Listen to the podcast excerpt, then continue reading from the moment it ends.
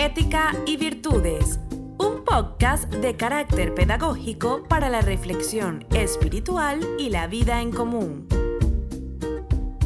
Ética y Virtudes, una guía diaria acerca de la noble moral y los más elevados ideales que debes arraigar en el alma para llevar una vida plena de afecto, solidaridad, justicia social y armonía con tu entorno. Y Virtudes es un podcast creado para ti por Fátima TV. En el nombre de Dios, el compasivo, el misericordioso. Hola, hoy queremos compartir contigo este nuevo episodio que hemos titulado Los derechos de los parientes, la madre.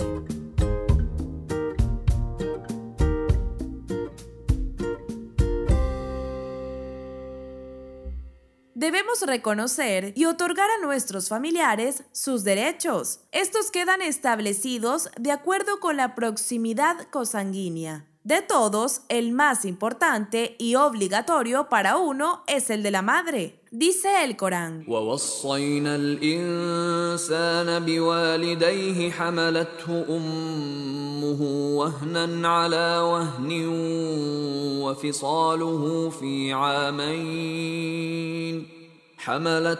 أمه وهنا على وهن وفصاله في عامين أن اشكر لي ولوالديك إلي المصير.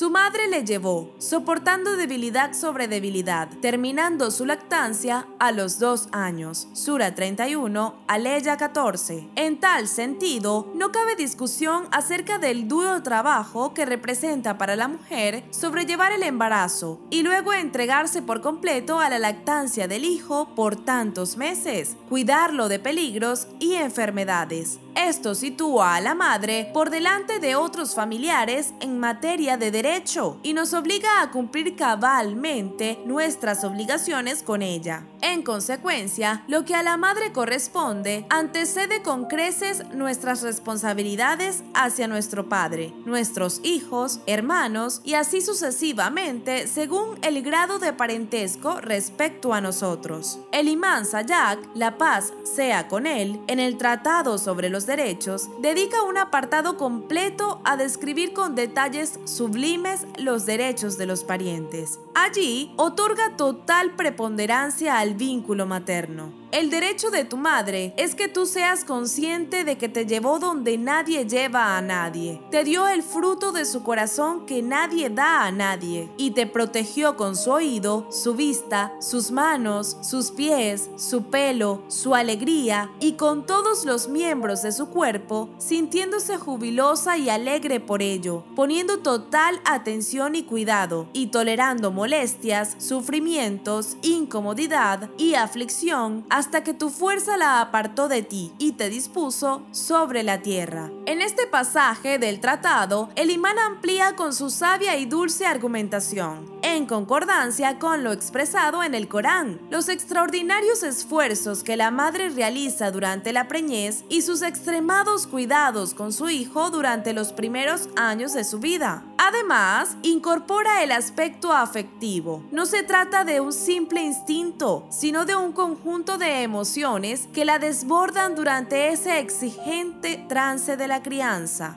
En medio de duras dificultades, ella es capaz de sentir y expresar alegría y júbilo, pero también dolor, sufrimiento y lamento. Continúa el imán. Ella se sentía complacida si estaba saciado de comida, aún teniendo ella hambre. Si estabas vestido aunque ella estuviera desnuda. Si estabas ahito de bebida, aún teniendo ella sed. Si estabas a la sombra, aún estando ella expuesta al sol. Te infundía bienestar aún en su desgracia. Te deleitaba procurándote un buen sueño aún en su desvelo. El imán va acuñando una serie de virtudes extraordinarias en la figura materna. Vemos como en estas palabras le confiere a la mujer que da a luz y vive o ha vivido todo el difícil proceso de crianza, la capacidad de convertir la desgracia en bienestar a favor de sus hijos. Su cuerpo es capaz de soportar los peores estragos del hambre y la sed con tal de proveer agua y alimento a su criatura. Por último dice, sus entrañas fueron para ti un recipiente y su regazo un cobertor. Sus pechos fueron tu abrevadero y todo su ser una protección para ti. Soportó y te protegió del calor y frío de este mundo. Debes agradecerle por todo eso, pero no serás capaz de hacerlo sino a través de la ayuda de Alá. Aquí, el imán completa la enumeración de atributos morales que determinan la maternidad, la bondad, el amor, el desprendimiento y el sacrificio. De este modo, queda establecida una extensa lista de rasgos que definen a la madre. Ella es heroica, valiente y paciente portadora, protectora y vigilante de la vida que Dios nos regala a través del vientre de ella. Todo lo expresado hasta aquí por el imán tiene como objetivo recalcar los deberes del hijo en la edad adulta o al contar ya con la capacidad de discernimiento. Si la madre dio por completo el fruto de su corazón y dispuso para el hijo todos sus sentidos y sentimientos, es natural y necesario que el hijo muestre su agradecimiento con ella, mediante sus palabras y acciones. Sin embargo, la generosidad materna es tan descomunal que solo puede correspondérsele acudiendo a la intermediación de Dios.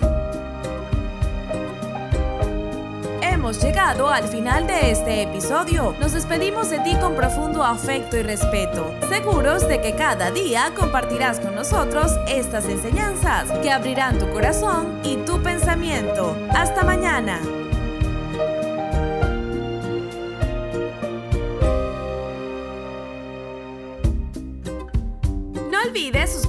A Fátima TV. Es muy sencillo. Solo debes incluir nuestro número en los contactos de tu teléfono móvil. Más 54 938 1539 0737. Envíanos un mensaje por WhatsApp con tu nombre y ya. Diariamente recibirás publicaciones interesantes que querrás leer y compartir.